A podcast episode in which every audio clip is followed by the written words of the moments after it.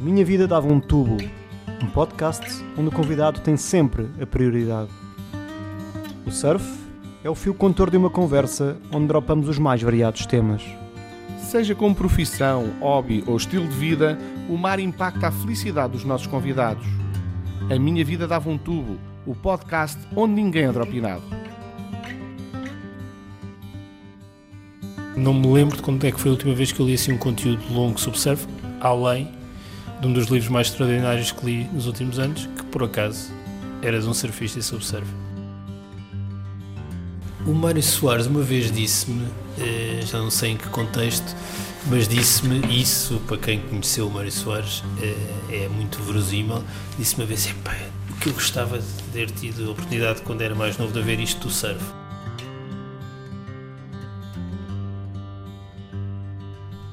O nosso convidado é especialista na análise e no comentário político.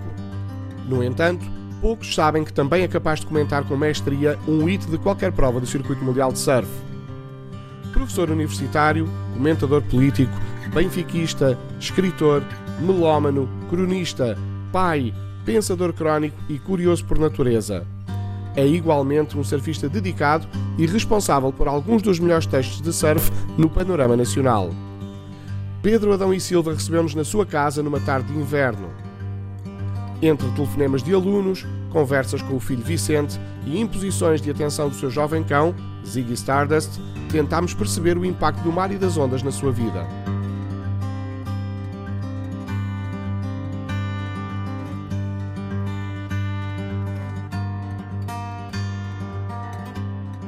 Pedro, muito obrigado por teres uh, aceitado este, este convite.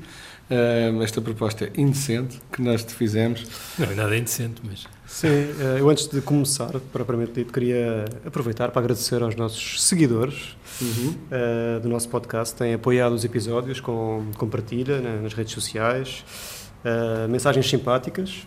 Uhum. Não temos haters ainda, que eu não sei se é bom. Isso comigo vai mudar. Algo, eu sei, algo, está, algo está estranho, porque ainda não há haters, mas estamos confiantes que eles vão, vão aparecer a seu tempo. Um, já ouviste algum episódio, Pedro? Não, ainda não, confesso que não. Pá. Tenho, tenho andado com uma vida de tal forma atribulada okay, que. Mas, não vamos cortar esta parte, vamos manter. ok, mas costumas consumir com conteúdos de, de surf? De Sim. Sites, revistas? Quer dizer, revistas acho que já não existem praticamente. Eh, Online. Mas tenho, mas tenho. Ah, tá bem, mas isso é sim, mas revista em papel. Tenho ali uma boa coleção. Aliás, que estou prestes a oferecê-la. Uh, acho que é sintomático, mas uh, consumo, quer dizer, consumo menos do que, do que consumi sempre, uh, mas vou. Acho que há também alguma transformação na forma como as pessoas consomem os conteúdos de surf. Primeiro, porque há uma coisa que não existia, que é a televisão, não dava surf na televisão. Portugal Radical. Isso, é, pô, mas era uma coisa de vez em quando, não é? Um bocado como a NBA, quer dizer, dava assim ao, ao, sábado à tarde e agora dá três jogos por dia ou dois jogos por dia. É, é, e, e, o surf é um pouco a mesma coisa, portanto, entre os webcasts e, o, e, a, e a Sport TV, é, quer dizer, tendo a, a, ver aí o surf. Depois acho, acho que uh, uma das coisas relevantes uh, no, no, no, surf no, era dizer, as fotografias, as pessoas compravam as revistas também por causa, por causa das fotografias. Eu hoje cruzo-me com as fotografias dos fotógrafos de mil e uma formas. Um, e portanto, ler sobre surf. Um, acho, acho que não me lembro de quando é que foi a última vez que eu li assim um conteúdo longo sobre surf, além de um dos livros mais extraordinários que li nos últimos anos, que por acaso eras um surfista e sobre surf. E qual é que é? É o Barbarian Days. Barbarian Days, Billy Frank. Fabuloso, acho que é um. Posso falar um bocado do Barbarian Days? Claro, claro. é, não, o Barbarian Days é uma coisa incrível porque acho relativamente irrelevante até que seja sobre surf. Acho que do ponto de vista do estilo e da precisão e da capacidade concisa de escrever, é em si fabuloso. Ah, eu, aliás, eu lembro que a primeira vez que vi o livro nos escaparates, até foi, foi nos Estados Unidos, e, e, fiquei um bocado surpreendido com a, a exposição que o livro tinha, um, e, e, só li até um pouco mais tarde, depois disso, e, e até li com alguma reserva, porque a princípio pensei, isto é um livro sobre surf para surfistas. Mas, obviamente, que eu acho que qualquer pessoa que faça surf e tenha uma ligação com o surf gosta mais do livro ou gosta de forma diferente. Mas é um livro que vale mesmo por si e, e é exemplar da capacidade de contar uma história que é uma história completamente individual, sem nada de nada de. Eu não queria usar a palavra notável, porque a história é notável, a história de vida dele é muito interessante, mas não, não tem nada de que, que tornasse aquilo público à partida. É, mas, mas é contado com um estilo tão, tão enxuto. É, e depois o surf está sempre presente, e, é, e, é, e até é, é, interessante mesmo para quem se calhar nunca tenha pensado sobre o surf naqueles termos, a forma como para a vida dele o surf funcionou sempre como um contraponto Uhum. e, é, e é mesmo um contraponto quase radical, porque ele é um jornalista de topo, eh, uma, uma, parte significativa da vida a viver em Nova Iorque, o sítio mais inesperado para fazer surf, e o surf vai estando sempre presente. E depois tem aquela coisa que quem lê o livro já sabe, mas quem não leu fica a saber, que é grande parte do livro, mas também do horizonte de escape dele enquanto adulto, já não enquanto jovem, tem a ver com Portugal, porque é pensado na Madeira. Exatamente. E é interessante porque ele jovem, ele adolescente, ele criança, adolescente, jovem adulto, adulto, vai tendo sempre o surf muito presente, mas em adulto com filhos é Portugal e a Madeira que funciona como horizonte de escape para aquele nova-iorquino que se escondia aqui. Eu acho que, se nada mais, isso também para nós portugueses merece que o livro seja lido. Pelo menos até fazerem a promenade, não é? Lá no Jardim do Mar. Mas pronto, isso são outros 500. Identificas de alguma forma essa, esse acompanhamento do surf ao longo das várias fases de vida dele? Identificas-te um bocadinho com isso, a nível pessoal? Eu, infelizmente, não tive a vida vivida do, dele, não é? Quer dizer, não, não, não estive perdido na Austrália, na Austrália, na Indonésia, eh, não, não, não, não, passei a adolescência no Havaí, não sou californiano, quer dizer, estamos sempre numa enorme desvantagem. E, quer dizer, e ele é um, é um bom bocado mais velho que eu, não é? E, e, e portanto, é, é... Mas o surf entra cedo na tua vida? Ah, isso entra cedo, sim. Eu comecei a fazer mais surf. nesse sentido? Não, sim, nesse sentido sim, mas a experiência de um norte-americano um pouco mais velho, uma geração acima da minha, nunca pode ser igual à nossa com o surf. O surf era uma coisa muito presente, nomeadamente sendo ele um californiano, os pais dele emigraram para o Havaí por razões de trabalho e ele viveu eh, no Havaí e portanto isso, não, nada, isso nunca compara com, connosco. Agora, sim, eu comecei a fazer surf com 13 anos e antes já fazia o que se chamava na altura Muribugi. Muribugi, Agora veio os haters. Eh, e antes disso, Skimi, portanto fiz aquela trajetória normal e aprendi como se aprendia nos anos 80, que era uns com os outros, comprando umas pranchas, não era em segunda mão, era em décima terceira mão, cheias de fofos, uhum. um, ehm, e, e a aprender a pôr em pé com uns quantos amigos, sem qualquer ideia de como é que se fazia. Sim, comecei com, com, com 13 anos. E, e, e, de que forma é que o, surf está presente na tua vida? Já, já agora faz um bocadinho essa comparação com, com, com o Finnegan também, com o William Finnegan. É. Tu disseste que ele, o contraponto da vida dele era o surf. Tu és conhecido, enfim, é, tu és professor universitário, és comentador político, és comentador de futebol, ninguém faz a mais pequena ideia que tu fazes surf.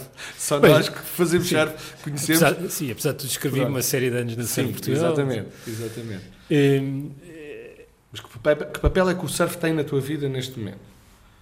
Bom, eh, o surf sempre teve um papel fundamental na minha vida, ou seja, eu estou sempre a pensar tenho aquelas coisas que todos os surfistas têm, né? estou sempre a pensar quando é que o mar vai estar bom, estou sempre a, estou sempre a ver o Wind Guru, também não existia o Wind Guru ah, naturalmente, nem sei quando é que começou o Wind Guru, mas há 30 anos, há 20, telefonava-se para os restaurantes ao pé da praia a perguntar se tem espumas, é? que, era, que, era, aquilo que as pessoas nos restaurantes conseguiam dizer, tem ondas, ondas havia era se tinha espumas.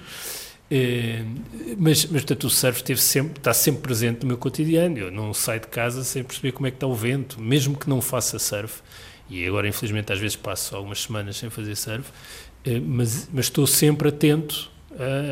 Acho que não há um dia que eu não pense como é que estará o, o mar hoje. Portanto, é, é, é omnipresente. É, omnipresente e sempre teve esse lado. De, isso continua a ser verdade. É, que é, eu não seria capaz de fazer tantas coisas eh, se não soubesse que, mesmo quando não faço surf de forma sistemática, que posso ir fazer surf em algum momento. E isso alimenta e ajuda a fazer, fazer tudo o resto. E é uma coisa tão diferente. Eh, do resto que eu faço, mas tem também grandes elementos de continuidade com as coisas que eu faço. Apesar de tudo, o meu trabalho é um trabalho muito reflexivo, eh, individual, isolado. Um, isso é o surf, é isso, não é? Acho que todas as pessoas que fazem surf percebem que, além de ser um desporto mesmo individual, uhum. é, quando estás dentro da água, quando estás à espera das ondas, é mesmo, são momentos reflexivos e de, e de, e de isolamento. Isso, no fundo, é uma continuação do meu trabalho de outra, de outra forma. Talvez, talvez uma, uma, um, assim, uma chave que foi engraçada para mim, eu também já não sei, já, sinceramente já não sei quando é que isso foi foi o momento em que eu comecei a escrever sobre surf. Uhum. Ou seja, eu já escrevia sobre outros assuntos, academicamente, comentário, análise, etc. E já fazia surf também há muito tempo. Uh, mas nunca tinha escrito sobre surf até aos 20 e poucos anos, ou 20 e tal, quando comecei a escrever sobre surf. E isso para mim foi uma surpresa, porque eu, se me dissesses, quando eu tinha 25 anos, que eu era capaz de escrever sobre surf, disse, não, não tenho nada para, para, escrever sobre surf. E descobri, escrevendo, que, eh, que, conseguia escrever sobre surf e que isso era, uma certa forma, um prolongamento do surf fora d'água. Há muito pouca gente que sabe que tu uh, foste um dos autores do famoso blog Ondas, hum. uh, que é um blog que traz o Pedro Adão e Silva, traz o Pedro Arruda, traz... Uh, Vasco Mendonça, que hoje é conhecido por outros motivos. Exatamente e traz o, o Manel, o Manel Castro. Castro. e o Miguel uh, Bordal. Miguel Bordal. Pronto. Fala-nos um bocadinho desse, desse, é. desse blog, que era um blog fabuloso, e já para, para contextualizar, para as pessoas que não, que não conheceram, uh, que já nem está no ar, uh, é uma pena, há muitas pessoas a pedirem para deixarem pelo menos na, na, na, na net, mas que definiu uma época e, e, e, acabou por trazer textos muito interessantes sobre surf numa altura em que Sim. o texto sobre surf era muito sobre competição. competição. Foi aí que nasceu, quer dizer, foi aí que eu comecei a escrever sobre surf. Eu, eu, eu sinceramente não consigo uh, dizer como é que aquilo começou inicialmente. Sei entre quem é que começou. Uh, eu e o Pedro Arruda, eu e o Pedro Arruda somos amigos desde, sei, desde 9 ou 10 anos. Uh, o Pedro depois foi viver para os Açores, depois de se licenciar, e lá está, começámos a fazer surf juntos.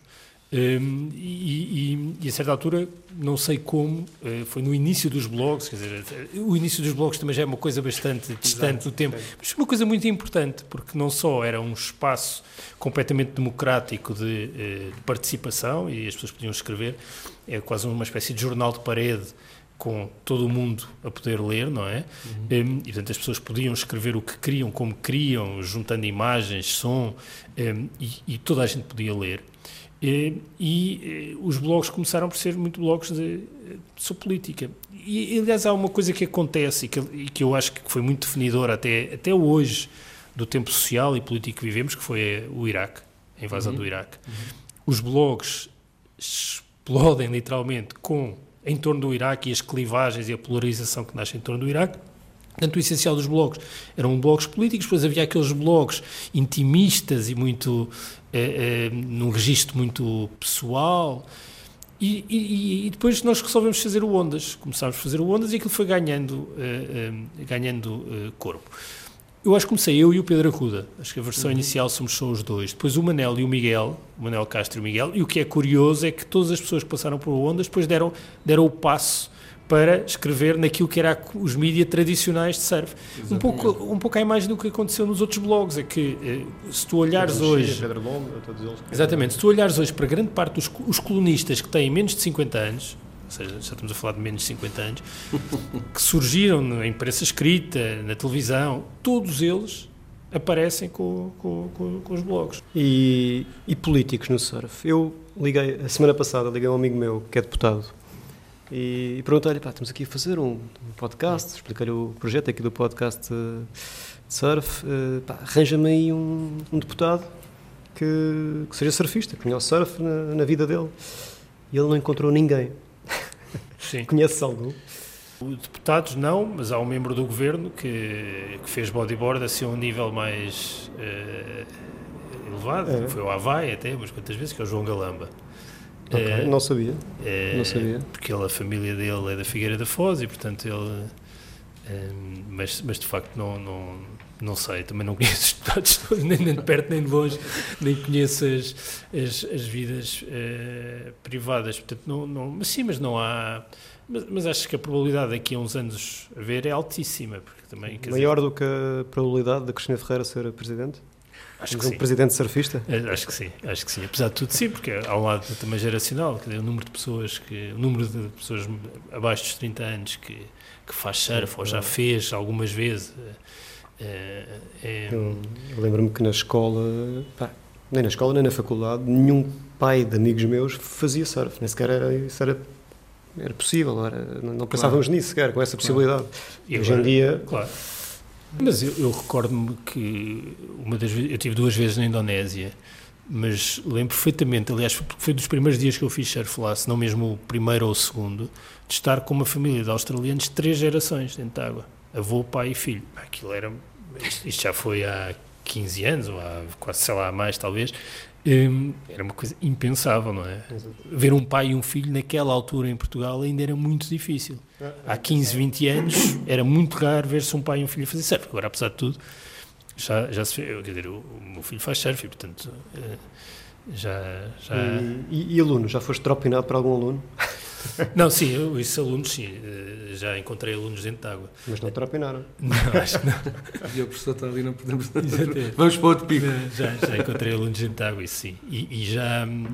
E, na verdade, uma das pessoas com quem eu hoje mais faço surf até nos conhecemos porque foi meu aluno, mas era um aluno assim, não é muito mais novo que eu, foi numa cadeira de doutoramento e portanto, mas é, com quem eu faço hoje em dia mais surf, e, portanto, conhecemos. Sentes, sentes que as pessoas te reconhecem dentro da água? Uh, ou quando vestimos o fato ficamos, entramos no mundo pois, dos, dos anónimos? A chave aí é o fato. É uma coisa curiosa, o reconhecimento está muito associado à forma como tu estás vestido. Eu, se andar de fato e gravata, coisa que raramente ando quando não tenho de ir à televisão, sou muito mais reconhecido que se andar à civil. E, portanto, por maioria de razão, isso também é verdade no surf. Eh, eh, e depois há outra coisa que é, em Portugal, tu nunca sabes se as pessoas te reconhecem, porque não, não é assim tanto... As pessoas não, não interagem assim tanto com, contigo como... como portanto, imagino que talvez eu às vezes depois apercebo por comentários ou nas redes sociais ou isso que alguém me viu dentro de água e tal, mas na não, não é uma coisa que eu sinta. Já, já tive interações dentro da água que pressupõem é, que sim, sim, bastantes, mas não, não sei se é uma coisa generalizada. Ah, depois também, assim, eh, as coisas que eu faço são muito direcionadas para o tipo de público, não, se calhar não são, felizmente, não são as pessoas que estão sim. a surfar. O que, o, que, o que é que tu pensas dessa transversalidade do surf? É de facto uma coisa já real? Uh, falavas nas, nas três gerações de australianos. Uh, nós temos uma família em Portugal, ou duas famílias em Portugal, podemos dizer que têm três gerações, uma até tem quatro, mas uh, de surfistas. Uh, os Martins de Lima e, e, e os Garopas do, do, dos Açores. mas isto é um caso E os Baltazar. E os Baltazar, tens toda a razão. Que são da família da minha mulher, além do mais. Ah, pronto, tens toda a razão, do Peniche, exatamente. Isso também tem três gerações, e três gerações de competidores, além do mais. Exatamente. Porque agora já há um mais novo. Um, mas eh, acho que há, há um lado de, de, consequência da democracia, que não, não é só o efeito geracional, porque não, são, não é só a ideia de que há alguém que fazia surf nos anos 70 ou 80, hoje em dia tem netos que também fazem, é que há muito mais gente a fazer e democratizou-se completamente. E democratizar-se não é só no sentido de eh, pessoas com menos recursos e que seria impensável os pais ou os avós terem, fazerem um, um, desporto que implica lazer, implica, apesar de tudo, capacidade de deslocação, que são duas coisas que estão vedadas às pessoas com menos recursos, eh, é também é, a forma como a imagem do surf se alterou e passou a ter uma valoração positiva, não é? É quer dizer, nós, que somos mais ou menos da mesma idade, quando começámos a fazer surf, o surf ainda tinha uma carga negativa. Uh, era uma coisa. De rebeldia. De... E se fosse só isso, não é? Mas era Sim. marginalidade, droga. Sim. Sim. Eu acho que hoje já ninguém associa o surf às drogas. Não. Às drogas pesadas. Sim. Não. Ah, o surf nos anos 80 era uma coisa que estava ligada às drogas pesadas em Portugal. Uhum. Bastante. E as pessoas sabiam isso. Ou seja, portanto, não era uma coisa que fosse. Uhum. Ehm, valorizada, na costa, na linha, no, E, e esse lado perdeu-se. E, portanto, o surf massificou-se, democratizou-se. Aconteceu ao surf o que aconteceu mas, ao país. Mas será que se democratizou realmente ou ainda é um bocadinho de desporto de classe média, classe média alta? Será que é possível termos alguém, como no futebol, que jogadores que vêm do nada e que se tornam grandes jogadores, será que isso é possível uh, no surf? Também não é um desporto de massas, não é? Uh, mas acho, acho que apesar de tudo há, por exemplo, o surf está, necessariamente está ligado às pessoas que vivem mais próximo do, do mar e as comunidades pescatórias começa a haver surfistas vindos das comunidades pescatórias. Hum a sensação que eu tenho é que isso, um pouco por todo o país, eh, nas comunidades pescatórias, há não só surfistas, como bons surfistas, ou seja, uhum. até alguns casos de competidores. Eh, e, portanto, não, acho que isso também está, está a acontecer. Uhum. E, e aquela viagem, ou aquela viagem que fizeste de, de Ponte Forma, uh, Carrinha Ponte Forma, uh, Tu fizeste, acho que fizeste duas, não é? Com não, fiz só uma com o João. Uma com o João. Um, pela costa toda portuguesa. Aliás, vocês fizeram um livro depois Sim, sobre isso, isso, Tanto Mar. Uh, uh, quando fala-nos um bocadinho dessa, dessa Sim, viagem. falo com, com todo o gosto, porque isso foi o melhor trabalho que eu tive. E acho, e acho que vou continuar a dizer isso. Ou seja, Quer dizer que pagaram. Não, é isso que, eu, é isso que as pessoas cá não, não têm consciência. É, é, não, não, acho que não se vai repetir uma. O que é, que, é que. Portanto, na verdade. É, foi uma ideia. Aliás, o, o, isto eu, eu, escrevo no Expresso, e, portanto, já nem sei quando é que foi essa viagem, talvez 2011, por aí. E o Expresso continua a fazer isso. Eu, infelizmente, tenho menos tempo, mas estimula bastante os colunistas para fazerem coisas diferentes para outros uh, formatos, nomeadamente para a revista. E eu, a certa altura, uh, lembrei-me, já não sei porquê, uh, porque uma conversa que tinha tido com o João Catarino de fazer uma viagem pela costa portuguesa, eh, na pão de forma do João, eh, para a revista do Expresso. E atirei o barro à parede. e, e, e, o barro pegou mesmo na parede, porque eles acharam a ideia ótima. E aquilo era uma viagem gráfica, isto é, eu escrevia e o João ilustrava, um, o João Catarino, é, João Catarino é, ilustrador e professor de, de, Belas Artes. Sim, e faz surf e fez e capas da Surf Portugal claro. e muitos pósteres e cartazes de competições de surf.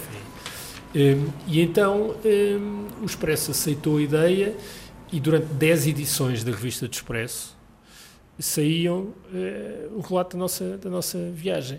Uh, a viagem obedecia a dois ou três princípios. O primeiro era nós íamos sempre na estrada mais próxima do mar, só comíamos peixe um, e, e, e, era isto. E, e, escrevíamos e desenhávamos, eu acho que era mais impressionante aquilo que o João fazia, que as ilustrações, ali na areia, no momento.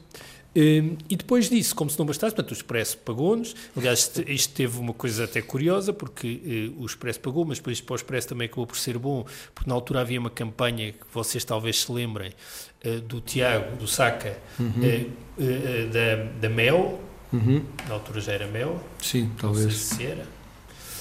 o TMN, se calhar ainda. TMN, era TMN ainda que era sobre a, tinha a ver com a expansão da rede e com a rede nas praias uhum. e era uma, uma campanha com, com o Saca e eh, a, a TMN patrocinou a viagem e a campanha foi transformada em lugar de ser uma fotografia do Saca com a, tal e qual como a fotografia, mas no lugar do Saca estava eu e o João uhum. com a ilustração feita pelo João. Um, e, e, portanto, isto foi, foi pago pelo Expresso, 10 edições, a Quicksilver apoiou-nos, na altura ainda que o, o, que o Zé Seabra estava na Quicksilver, portanto, que ainda havia uma operação aqui em Portugal, e no fim é que sobrou-nos eh, muitas ilustrações e muito texto que não coube na, no, na, na, na, revista, e depois também escrevi mais texto, ainda fizemos um livro que ficou um livro ainda para mais muito, muito bonito com as ilustrações uhum. do, do João. Ah, e foi, foi, uma, foi incrível, foi mesmo incrível porque eh, eh, acho que fica com, com uma imagem da costa portuguesa que eu sinceramente não tinha e que é a nossa costa é, é relativamente pequena, não é? Porque somos uhum. um país pequeno, mas é incrível a diversidade eh, que há num espaço tão tão pequeno de costa e nós fizemos a viagem em julho Uh, foi, até foi mal do ponto de vista do surf, porque é um mês com muito vento, apanhámos nortada sistemática, sistemática, ah. portanto, não fizemos assim tanto surf e, o, e, o, e, pouco surf bom. Se pensar bem, houve três ou quatro dias na viagem toda em que apanhámos ondas boas. Fomos encontrando pessoas ao longo, hum. ao longo da, da viagem, umas conhecíamos, outras que não conhecíamos, mas a, a diversidade uh, num espaço tão curto e, e, e, a sensação de que tu no verão em Portugal eh, continuas a ter praias sem ninguém e sem ninguém como eh, banhistas, mas sem ninguém a fazer surf também ao lado de outras onde está imensa, imensa gente. E foi ótimo, eu gostava imenso de repetir a, a, a viagem. E, e, e eu, aliás, até fomos estimulados pelo turismo dos Açores a fazer o mesmo exercício nos Açores, etc. Ah, mas não, não, é muito difícil encontrar eh, ali um tempo que, que dê para, para fazer isso. É uma boa forma de conhecer Portugal também. É, aliás, eu, eu, dizia sempre, quando as pessoas, a propósito do livro, e quando andámos a, a fazer promoção do livro, que era isto não é bem um, não é um guia no sentido em que ah, vá ao restaurante X, ah, descrições de restaurante, de coisas que comemos e coisas que fizemos, mas uh, o ponto é, é, é, é barato fazer esta viagem é relativamente fácil de fazer. E é uma experiência ótima e aquela ideia que nós temos de sair de Portugal e ir para sítios exóticos para ter uma experiência diferente não é nada verdade, está mesmo aqui ao alcance de qualquer um e também não é preciso fazer como nós fizemos, ou seja, não é preciso dormir na praia. As pessoas podem fazer aquela mesma viagem até de carro e ficar a dormir ao longo da costa. Agora, aquela viagem são umas ótimas férias e certamente cada pessoa que faz aquela viagem, começando a viagem que começámos em Caminha hum. e acabámos em Vila Real de Santo António hum, será sempre uma viagem diferente da nossa. Claro, claro. Bom, Miguel, estamos aqui na presença de um, de um melómano e não ouvimos música ainda. É verdade, é verdade. Isso é outra coisa que as pessoas pouco. Eh, quer dizer, algumas pessoas conhecem isso de ti. Tu, tu enfim, além de, do surf, além de, da política, além do futebol, ou do Benfica, não é? Uh, é a música, tu tens uma paixão por música inacreditável. É, Sim, é, repara, a música é um bocado como o surf, ou seja, e, e como o Benfica, são é, mais relevantes para aquilo que eu sou do que aquilo que eu faço. Ou seja, é, a academia, o comentário político são coisas que eu faço. Aquilo que eu sou está muito mais ligado à música, ao surf e ao Benfica e a outras coisas, mas eu separo mesmo essas, essas águas. Eu não, eu não tenho uma relação empática com, com a política ou com com a atividade académica, são coisas que eu encaro como trabalho. Uhum. Pelo contrário, isto são parte daquilo que eu, que eu sou. Eu, eu, eu, quer dizer, eu gosto mesmo muito de música, uh, estou sempre a ouvir música, um bocado da mesma forma que eu, vou pensando e tal no Indguru e como é que está a ouvir na música, não, eu estou sempre mesmo a ouvir música, eu trabalho sempre a ouvir música, estou sempre a pensar qual é a música para este contexto, qual é a música para este momento, associo as coisas à música. Uh, um, e, e, e portanto, eh, na viagem ainda não era fácil ouvir música eh, nos, nos, nos, devices que agora, que agora temos, ou seja, não havia Spotify, não havia, eh, não havia estas facilidades. Portanto, eu lembro que levei uma coluna, de facto, que tinha de carregar e, portanto, também não tinha de estar ligada à eletricidade. Aliás, não era assim fácil de carregar e perdia a bateria passado um bocado. Eh, mas lembro que, aliás, está em epígrafe no, no livro. Houve um disco que tinha saído por aquela altura e que ouvimos bastante na viagem. Eh, e, e, em particular uma música que até está na epígrafe do Bill Callahan, que é Riding for the Feeling. So I could tell them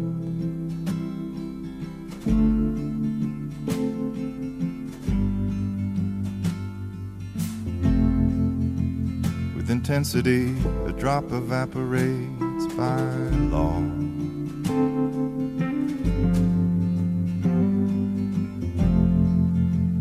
In conclusion, leaving is easy when you've got someplace you need to be. I'm giving up this gig for another season.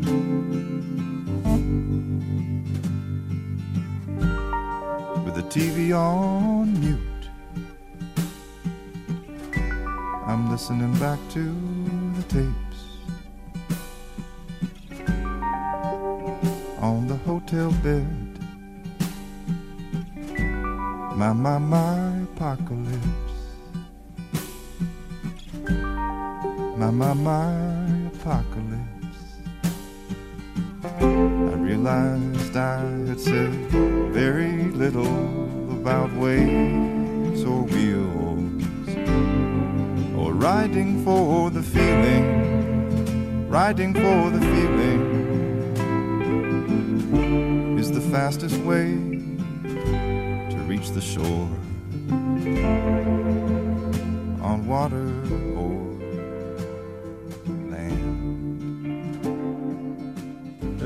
Pedro, eu, eu não te quero pôr agora aqui a trabalhar, mas queria pedir-te uma análise política. Então. Uh, achas que os surfistas votam mais à esquerda ou mais à direita? Eu acho que devem votar pouco. Diria que. É, por acaso, há uma, há uma não, não sei se existe uma clivagem esquerda e direita entre os surfistas, acho que são, há de todo o tipo, não é? Isso, isso eu, por exemplo, percebo nas, nas interações comigo, há de todo o tipo, não consigo fazer uma sondagem. Agora, há duas coisas que, que é possível dizer, agora com um olhar mais de, de estudos eleitorais e de sociologia eleitoral e política, que é os surfistas são tendencialmente mais jovens e a propensão ao voto dos mais jovens é mais baixa. Há um tema que é particularmente mobilizador, isso já é conhecido mesmo em Portugal, para as pessoas mais novas, que são todos os temas ambientais, e eu diria que isso, no caso dos surfistas, é ainda mais verdade. Agora, qual é em Portugal o espaço político que está uh, a captar melhor os temas verdes? Não é uma resposta, não é uma resposta clara para essa, para essa pergunta. Não por acaso. Até agora terá sido a esquerda, mas não sei, acho que mesmo a esquerda não sei se foi capaz de captar um eleitorado verde para não sei. Ou seja, isso é interessante porque aliás permite perceber um dos desafios que se coloca aos partidos que existem, se não quiserem ser substituídos por outros, que é a forma como vão pegar nos temas uh, ambientais. Eu acho que não têm sido muito competitivos nisso. Aliás, as sondagens que são feitas sobre qual é o partido que melhor eh, lida com as contas públicas, ou com o emprego, ou, ou, com a competitividade da economia, coisas tipicamente que são colocadas uhum. em, em, sondagens. Eh, há sempre uma coisa que acontece, é que o partido que é maioritário numa determinada conjuntura tende a ser visto como aquele que melhor lida com cada um dos assuntos. Depois há coisas que, à partida, os partidos de direita tendem a ser vistos como lidando melhor com as contas públicas, mas atualmente isso deixou de ser verdade em Portugal, porque o PS também eh, ganha aí. Mas nos temas ambientais, era o único tema nas últimas sondagens que, eh, que nós fizemos no ISCTE, com o ICS, para o Expresso e para a SIC, era o único tema onde havia um partido que disputava com o PS eh, o tema, era o tema ambiental e era o PAN, que é um partido pequeno, apesar uhum. de tudo. Portanto, isso eu tenho a intuição de que os surfistas são mais disponíveis para esses temas e, portanto, não sei quem é que melhor responde a esses temas. A tua, curioso, a tua primeira resposta foi provavelmente não votam. Eu pergunto como é, como é que se resolve este afastamento. Eu acho que hum. eu, nós sentimos, não é só nos jovens, mas se estiveres num jantar com 10 pessoas, hum, todos dizem orgulhosamente que não pertencem a nenhum partido político. Sim. Se houver algum que pertence, ou um sindicato. Ou um sindicato, ou apoiar uma causa. A mim preocupa-me ainda mais a questão dos sindicatos, porque, quer dizer, eh, uma parte importante do que nós somos está associada ao nosso trabalho. E, as sociedades ocidentais mudaram por causa do associativismo em relação ao trabalho. E, e eh, em Portugal é mal visto ser sindicalizado, que é uma coisa nos, contrário, não é? nos países mais desenvolvidos ser sindicalizado é uma coisa natural e que faz parte da. No fundo, a sociedade está organizada para todos nós temos alguma participação política e devia ser, devia ser normal e o trabalho, um partido, ou um sindicato, ou um... Mas o, o trabalho é o, um dos principais fatores de integração das sociedades de cada um de nós, não é? E, portanto, não é uma coisa marginal aquilo que se faz como trabalho. Mas é preocupante este afastamento. Sim, há um lado que, para, para não tornar isto assim muito pessimista, há um lado uhum. menos preocupante, é que uma parte da explicação para o não voto está no ciclo de vida. Quer dizer, as pessoas, consoante, vão, uhum trabalhando, vão pagando impostos, vão tendo filhos, vão tendo responsabilidades, a propensão ao voto aumenta. Portanto, eh, muitos dos jovens que agora não votam, daqui a 10 anos já votam. Pois. Eh, e, portanto, há aí um lado de, eh, de, ciclo de vida. Mas depois há outros fatores. O afastamento de abril, será que. que sim, acho que nós estamos num período de, que... de, de, institucionalização e de normalização da democracia, e, portanto, isso faz com que as pessoas não percepcionem que há qualquer coisa de crítico ou dramático em jogo que as obriga a votar e o voto tende a, ser, tende a aumentar quando as pessoas sentem que alguma coisa está em jogo. E, e, outra questão que tem a ver com isso do estar em jogo é que há uma sensação de que por vários motivos, votar faz pouca diferença. Isto é, eh, motivos que normalmente são, são, são importantes para isto. As pessoas acham que, ah, em última análise, não são os governos que decidem o que quer que seja. Há outras entidades que decidem. E, portanto, eu, na verdade, voto para o Parlamento, mas depois aquilo que se passa é decidido pelo sistema financeiro ou é decidido pela União Europeia. Um, isto desmobiliza no voto. Quanto mais for a sensação de que votar faz diferença, eh, a probabilidade de se votar aumenta. Ah, pois é evidente que há um lado mais de afastamento por desconfiança face a quem eh, ocupa cargos políticos, por eh, sentimentos de desconfiança em relação às instituições, ao Parlamento, aos partidos. É a soma de todas estas coisas. nós, em Portugal, apesar de tudo, o nosso sistema partidário e político continua a funcionar mais ou menos como funcionou nos últimos 40 anos. Uhum. Uh, isso não é verdade quando olhamos desde logo para os outros países da Europa do Sul, onde os partidos que são hoje relevantes não existiam, por simplesmente, não eram serem pequenos, não existiam. Sim, não desapareceu nenhum França, partido central. França, Grécia, não é? Grécia, Espanha. O PS, por exemplo, desapareceu completamente. Desapareceu. Foi o PASOK, não é? Sim, o PASOK desapareceu.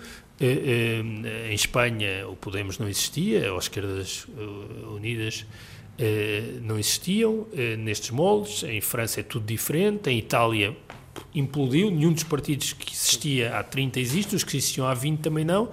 Eh, e apesar de tudo, em Portugal o sistema resiste.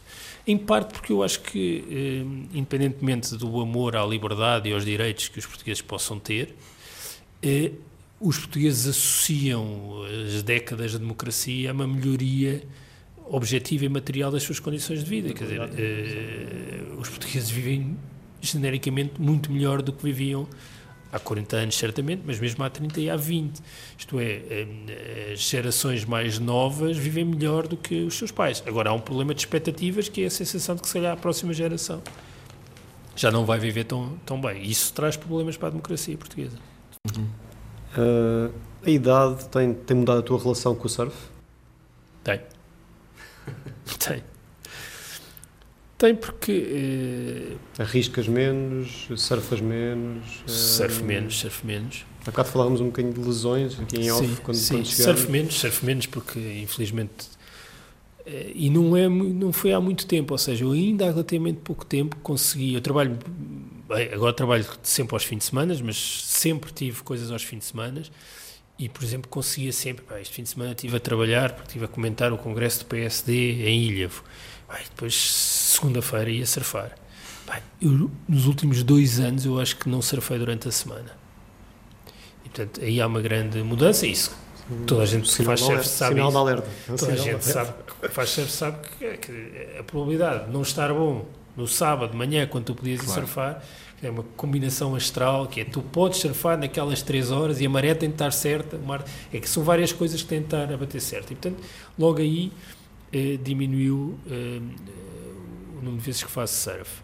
Eh, mas já fiz surf no sábado passado. Eh, fiz surf na passagem, nos, nos, dias de passagem de ano, fiz para aí dois ou três dias. Eh, e depois, há um lado físico mesmo, que é acho que há mais pessoas que nos estão a ouvir que têm mais ou menos a minha idade, que é com o tempo, se tu paras, para regressar é muito é, é mesmo difícil. Voltar a remar, ter remadas, é, é, horrível, horrível. E depois sim, tenho, tenho, tenho um problema no ombro já, não sei, há 4, 5 anos, já mesmo muito chato, porque inflama, deixo de conseguir remar, deixo de conseguir levantar o braço para remar. Depois, quando não faço, mais difícil se torna. Bem, tenho uma coisa no joelho há 20 e tal anos que fiz a jogar futebol, eh, mas que lá está, agora com a idade tenho, tenho mais dores, portanto sim, eh, a coisa não, não tem corrido bem. Não querendo agoirar, se por acaso não, não puderes fazer mais surf, imagina que agora não podias fazer mais surf por causa do ombro, por causa do joelho, Pense imenso ou por causa nisso. de outra coisa qualquer. Pense imenso nisso. Que, que hobby, que desporto é que achas que conseguiria substituir um bocadinho aquilo que o surf te dá. De... Bem, isso é uma coisa que eu penso mesmo, ou seja, deve ser daqueles espectros do, do envelhecimento que, que se manifesta nos surfistas que qualquer dia não consigo fazer surf.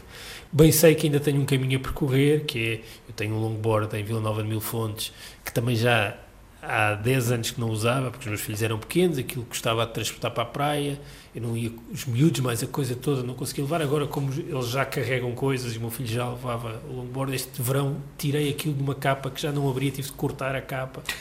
Ah, e passei uma semana a fazer longboard e pensei, isto é Pá, isto de facto é delicioso, delicioso. delicioso e portanto ainda tenho esse caminho do longboard. Quer dizer, o next step que é o. É isso que eu dizer. É isso que eu te dizer. Então vamos confessar uma coisa. O histórico do meu computador uh, não, não mente, mas eu, exatamente porque fiquei muito irritado com este regresso em força da dor no ombro agora há umas semanas, ainda há dois dias andei a fazer buscas no Google de pranchas de SUP. Eh, de passeio, não é? Porque acho que isso, a coisa do, do SUP em, em, ondas, acho que já não vai dar, porque o problemas físicos mas andei a ver aí o que é que havia de pranchas de passeio de, de SUP, porque eu tenho uma casa em Vila Nova de Mil Fontes e, portanto, ainda para mais bastante perto do rio e, e ando tentadíssimo a arranjar um, uma prancha para passear ali no rio. Portanto, já estão aqui várias possibilidades. Uns anos ainda de longboard, depois do shortboard deixar de funcionar e ainda o complemento uh, do SUP. Olha, e, e, e, o, e o circuito mundial de surf, continuas a seguir? Bem, eu seguia mesmo atentamente, não hum. só o circuito como o QS. É? Mas, claro. Eh, o, quer dizer, o CT mudou muito e eu não sei se. Eu continuo a ver os campeonatos, quer dizer, continuo a saber quem é que ganhou, a ver resumos. Uh, se os horários, há o problema dos fusos horários, que não são convenientes em todas as etapas, mas uh, se, é, se dá, eu vejo, uh, vejo no webcast, vejo tens, no Tens ídolos no surf? No CT? Ah, é Slater. Que... esse, eu tenho, esse é o problema, é que eu não sei se a minha relação com os campeonatos não está muito associada ao Slater, isto é, eu vou ver nos campeonatos até o Slater estar. Quando o Slater perde, eu acho que deixo, deixo, deixo, deixo, deixo de ver. Uh, acontece, acho que nestes últimos anos isso aconteceu, aconteceu muito. Uh, e, e, e, portanto, não sei, há, há, ali qualquer coisa de. Deixou de haver aquelas rivalidades, mas eu não sei se deixou de haver ou se não são as minhas, não é? Se não são aquelas que, com, com que eu cresci. E, e portanto, eu continuo a ver, mas não com a mesma atenção, não mas, mas sim, quer dizer, continuo a dar notas mentalmente, continuo... Mas, Miguel outro está-me a contar que desafiou para comentares em, em direto no, é verdade, na, na, na Sport TV. Quando também apanhas lá na Sport TV, não é? Vais comentar sabes futebol que depois... e de repente apanhas o surf. Sim, sim, apanho. De repente estás por ti e estás a comentar surf. Sim, já, já tive a comentar surf, sim. Uh, o Ricardo Brito Reis outro dia queria que eu comentasse uh, um bocado da NBA também. Depois, uh, ainda há essa história da NBA. mas, mas sim, eu continuo a ver uh, com interesse, mas, mas lá está, não sei se sou, eu que perdi algum interesse ou se é o circuito que perdeu qualquer coisa. Eu, há uma coisa. Fala-se muito nisso, fala-se muito nisso. Pois, eu, eu, acho que te disse isso outro dia, até quando me telefonaste, porque a ti, Miguel, quando me telefonaste por causa disto, que é aquele momento do Bobby Martinez. Pois.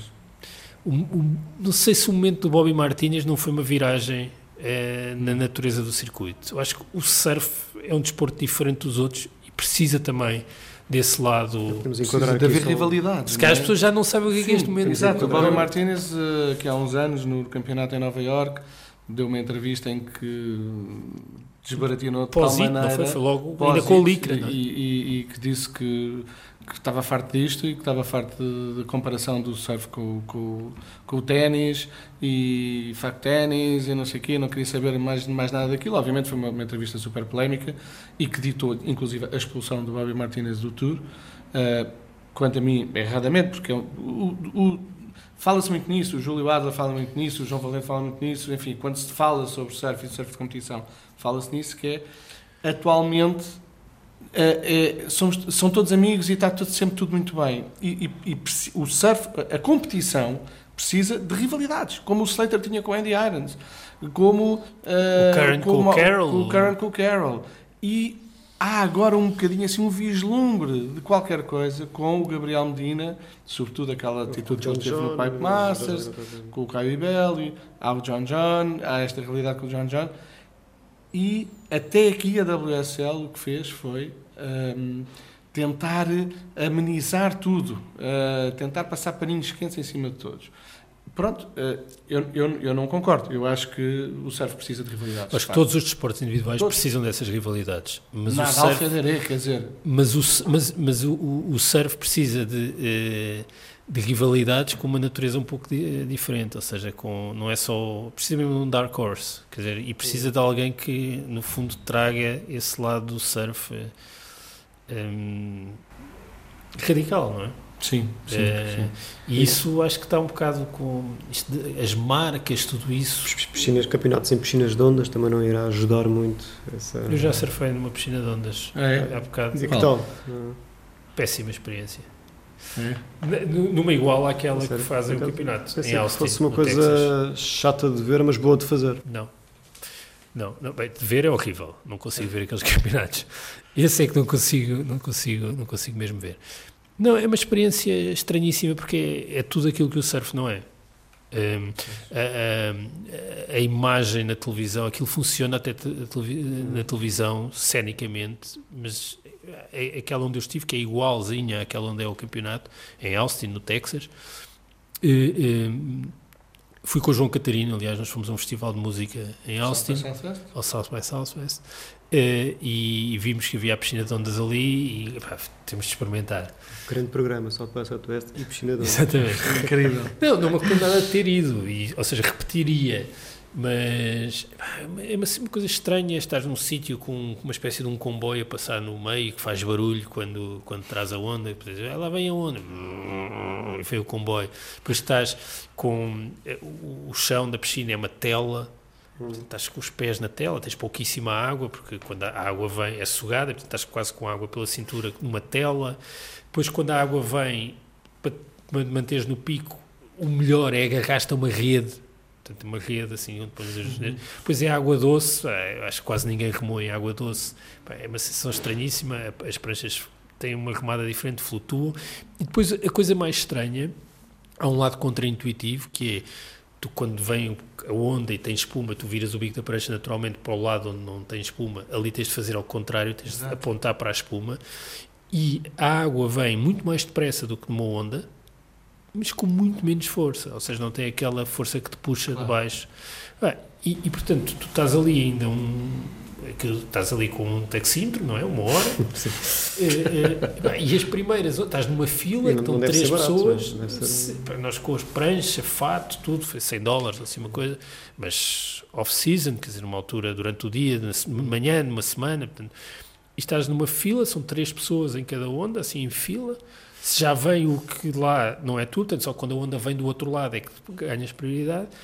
Entretanto, já passaram 45 minutos, e quando aquilo acaba, os instrutores, tipicamente americanos, os instrutores, as pessoas que estão lá, os monitores, que disseram que aquilo era tudo facilidades, quando tu dizes, pá, mas afinal isto é, é dizer, diferente fazer surf, demora aqui. Ah, sim, isto não à primeira não é coisa, mesmo para quem faz surf, isto à primeira não vai lá. Agora, assim, se eu vivesse no Texas, pá, garantidamente ia ali fazer surf. Agora, para quem é português, pá, a experiência de, de uma piscina de ondas é uma coisa mesmo de recurso. Não, a menos que possas ir lá 10 vezes e comeces a dominar a técnica específica da, da piscina de ondas. Não me pareceu assim uma coisa hum. entusiasmante. E um dia perfeito de surf para ti, sem ser em piscina de ondas, em água salgada, o que é que é um dia perfeito de surf para, para ti? É, quer dizer, um dia perfeito é mesmo um dia perfeito nas praias onde eu faço mais surf. Me sinto em casa, eu acho que são? Talvez um malhão. É, faço há, quer dizer, há muitos anos que faço lá surf, é aquela ideia das férias grandes, de, é, um ambiente meio familiar. É, portanto, um dia de ondas perfeitas no malhão é um dia perfeito de surf para mim. É, agora, uma escradinha assim com um metro, metro e meio, perfeita, é a minha ideia de onda perfeita, água quente, se possível. Pedro, outra coisa, que política é que tu punhas a fazer surf?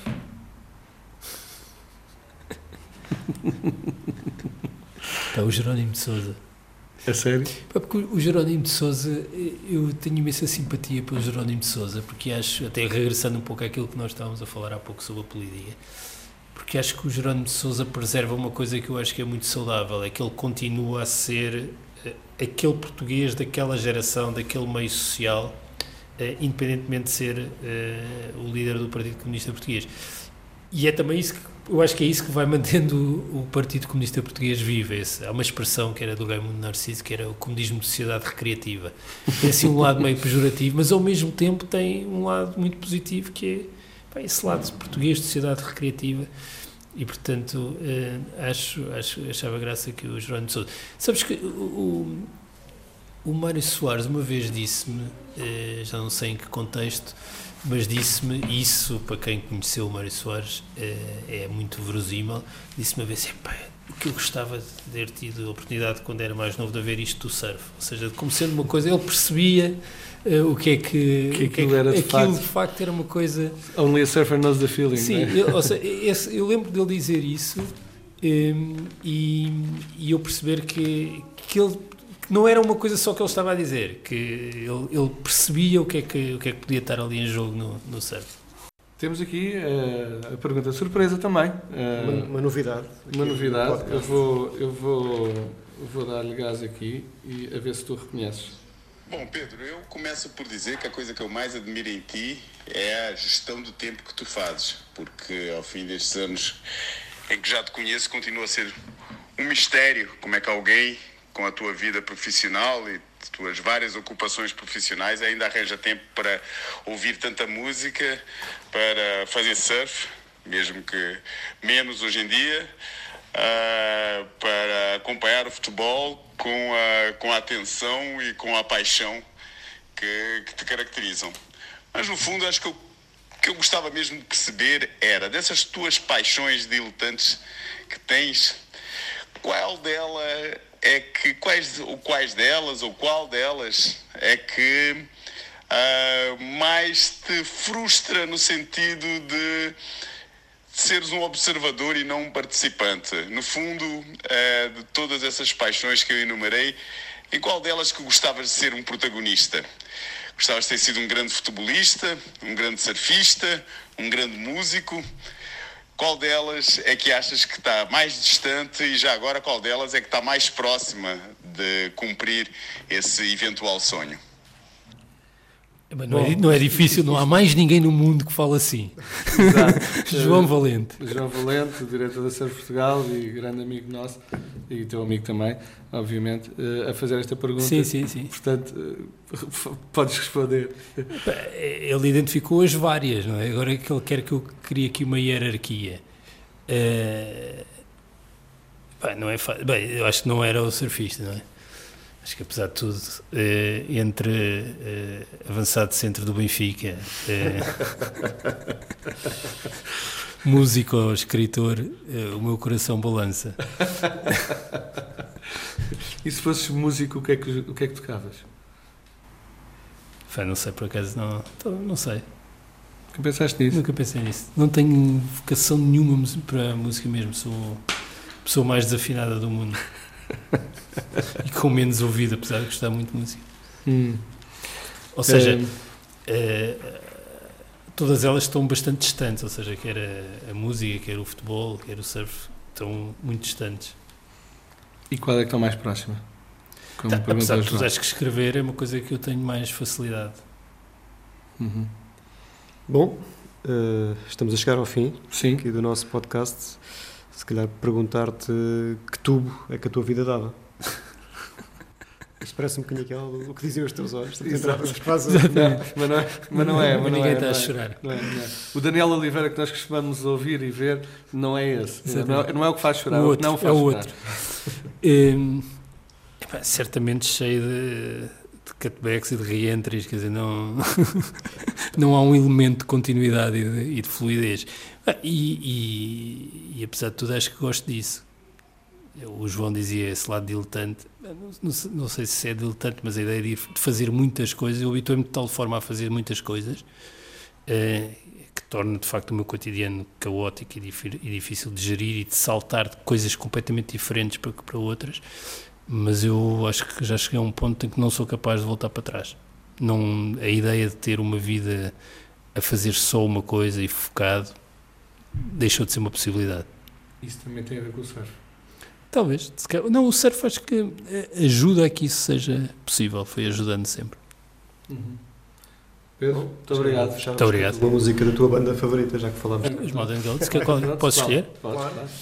Um, eu, eu tô, agora fiquei dividido entre duas. Uma que é mais fácil uh, e outra que é mais icónica. O, a icónica é o No Children mas eu vou pela mais fácil porque é para converter uh, novos fãs. Ficou This Year do Sunset Tree. Muito obrigado, Pedro. Vamos a isso. Obrigado, Pedro.